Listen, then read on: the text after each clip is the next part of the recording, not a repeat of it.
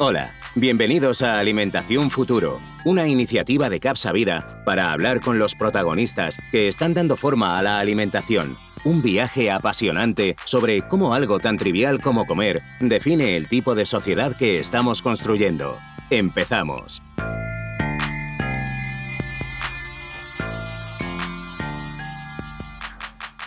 Hoy tenemos con nosotros a Jorge López Conde, Deployment Kiev Manager en la New European Bauhaus y como él mismo se define, nieto de la despoblación. Entre su prolífera cartera de proyectos, pues ha llevado a cabo el Observatorio de la Despoblación y Visión a Largo Plazo de los Unicornios Rurales en España, en el cual se han rescatado cientos y cientos de soluciones de las más innovadoras del mundo en medio rural y ha hecho, mediante análisis basado en redes neuronales, un ejercicio de compresión multiescalar y diverso del fenómeno de la despoblación. Casi nada. Pues bueno, para hablar un poco más de ello, tenemos a Jorge con nosotros. Jorge, ¿cómo estás? Muy buenos días.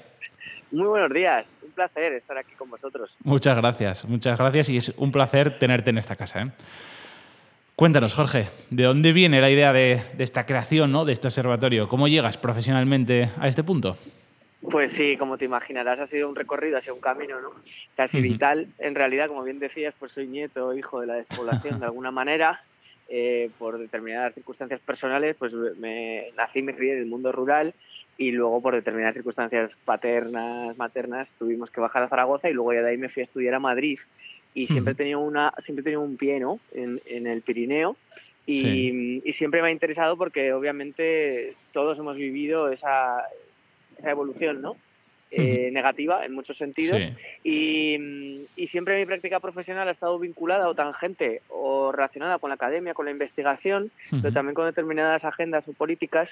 Y mi experiencia los últimos cinco años con, en la Fundación Norman Foster, trabajando con Norman, eh, dirigiendo el Departamento de Diseño y Tecnología, abordamos un problema multiescalar como es el de la arquitectura informal, el de los, los slams o, las los archábolas, ¿no?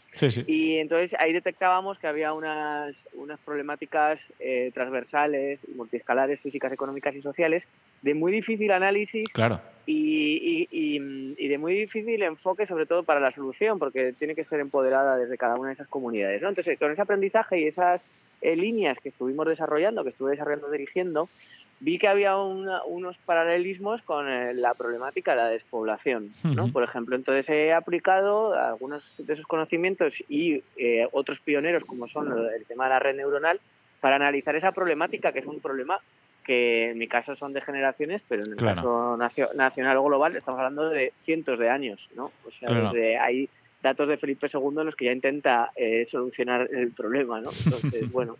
y, Jorge, al, final eh, tienes ese gran reto que, como dices, pues, eh, pues bueno, apuntabas a Felipe II, ¿no? Pero sigue siendo de nuestro tiempo, ¿no? Como es el despoblamiento.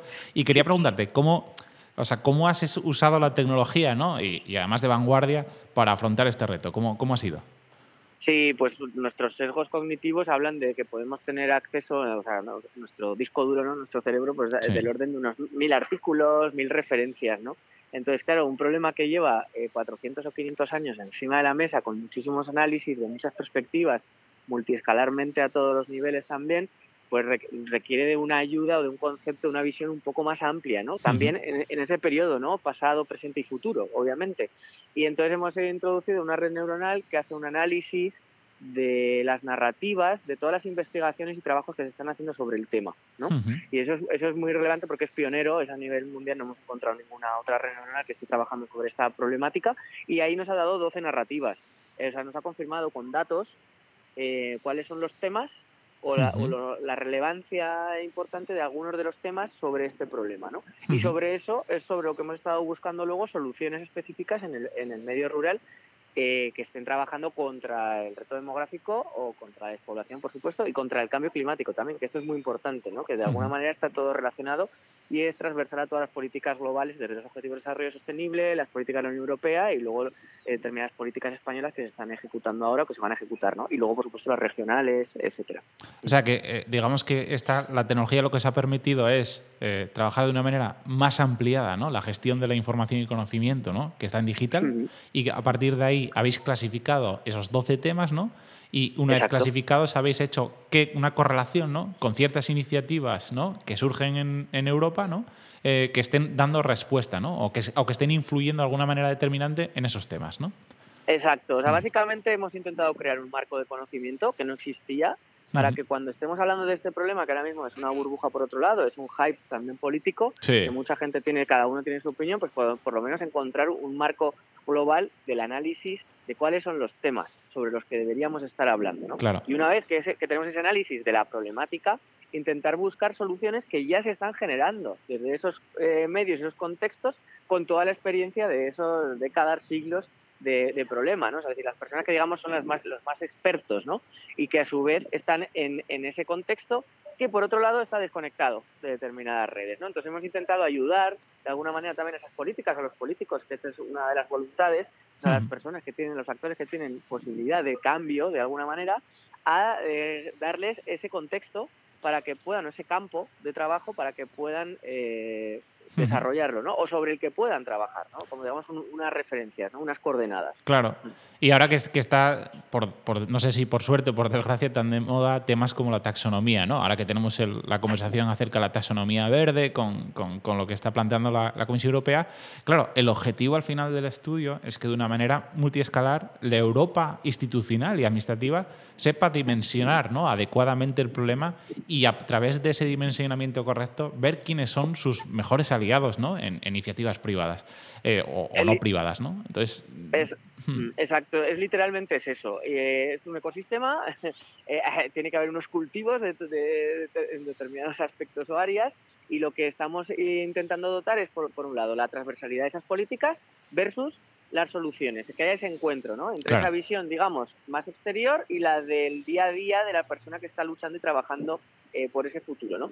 Y, y, esto para que veas también el estudio, eh, que es pionero, lo hemos usado como base para desarrollar una propuesta de horizonte, que esa es una de las líneas más importantes de financiación a nivel europeo, que sea que lo acabamos de presentar, uh -huh. eh, en colaboración entre el Gobierno de Aragón, la Junta de Extremadura, eh, varias regiones de Portugal, otras en Suecia, en Grecia, etcétera, que tienen problemáticas similares. Entonces, uh -huh. también es ese encuentro, por un lado, de ese ecosistema, de lo que ya se está eh, generando en, en esos lugares para intentar resolverlo, versus las políticas de los marcos europeos más grandes, ¿no? que además también son transversales a los objetivos de desarrollo sostenible, al nuevo Pacto uh -huh. Verde, a la nueva Bauhaus europea, que era en realidad era, este era el horizonte, ¿no? a proyectos que tienen que ver también con esa visión a largo plazo que propone eh, la presidenta Ursula von der Leyen para las áreas rurales al 2040. ¿no? Uh -huh. Entonces, dentro de todo ese marco hemos intentado eh, mezclar o relacionar, crear ese ecosistema de cambio o de transición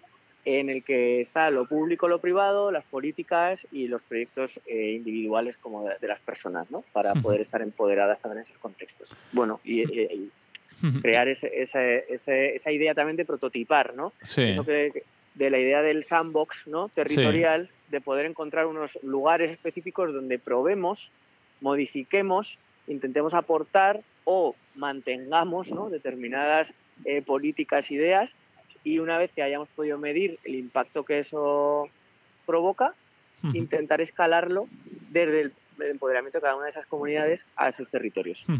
Y si hablamos, Jorge, de, del reto en medio rural, la limitación parece pues irrumpir con fuerza, ¿no? Como no puede ser de otra manera.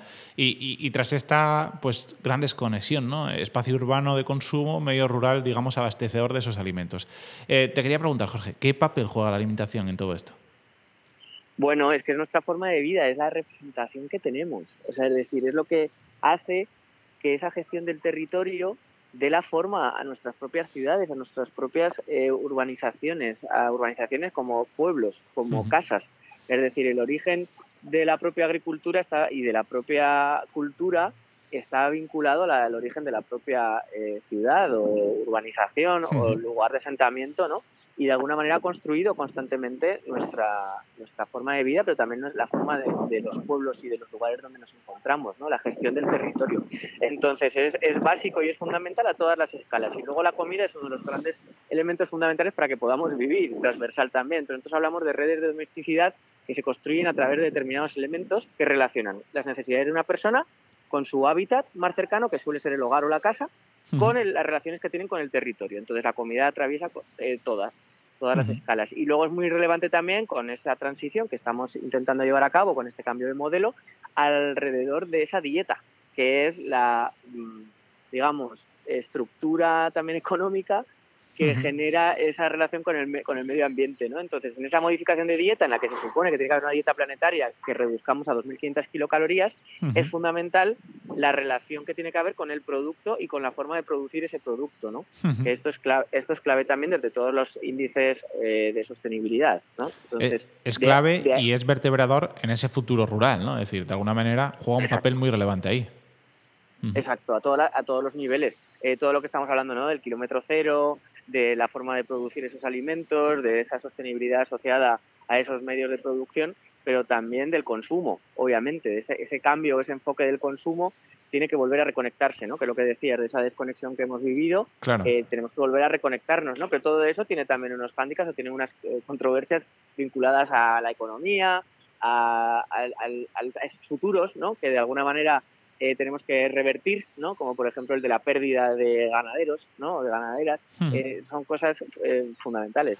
Porque además lo que nos viene en los próximos años es indagar en esa desconexión, pienso yo, de alguna manera, porque el consumo hoy en día y en los próximos años será tan nativamente digital que nos aísla totalmente del espacio natural. Entonces, te quería también comentar, ¿no? Para los próximos años, ¿cómo abordamos esto en el tiempo de el multiverso, la limitación del laboratorio y todos estos conceptos que indagan en esa desconexión, ¿no? Con el medio rural.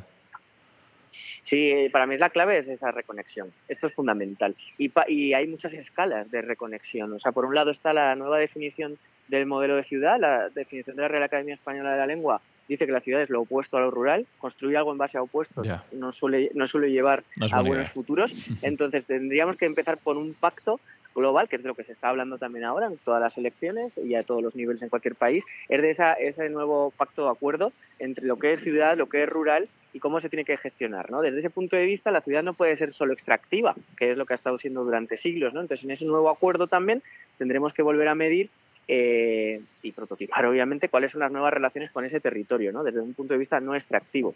Por otro lado, eso tendrá unas implicaciones económicas, como un, como un buen ecosistema es muy complejo, no lo podemos eh, predecir, de alguna manera tendremos que estudiarlo y prototiparlo, ¿no? que yo creo que esto es súper importante también, que podamos encontrar esos lugares, esas áreas donde poder prototipar estos cambios de modelo, no, no imponerlos también desde ciudades, desde los lugares donde están los gobiernos, que tampoco tienen ese conocimiento local, ¿no? entonces tiene que haber ese acuerdo y ese encuentro entre las personas que están trabajando en ese contexto muy local, muy rural, con las personas que están tomando determinadas decisiones políticas, ¿no? Y por, yo te podría hablar de cientos de ejemplos, pero el que he estado hablando esta semana constantemente es determinadas políticas de la PAC, por ejemplo, cómo eh, intentan mantener eh, determinadas, determinados futuros pero sin embargo no han sido conscientes de que eso tiene unas implicaciones que son imposibles por determinados contextos físicos. Por ejemplo, que se imponga modelos de que tienen que tener eh, determinadas ganaderías 80, 80 vacas, por ejemplo pues no hay espacio físico en determinadas alturas o altitudes de determinadas regiones para poder hacer granjas de ese tamaño, por ejemplo. ¿no? Entonces ahí se producen todo el rato como pequeñas contradicciones.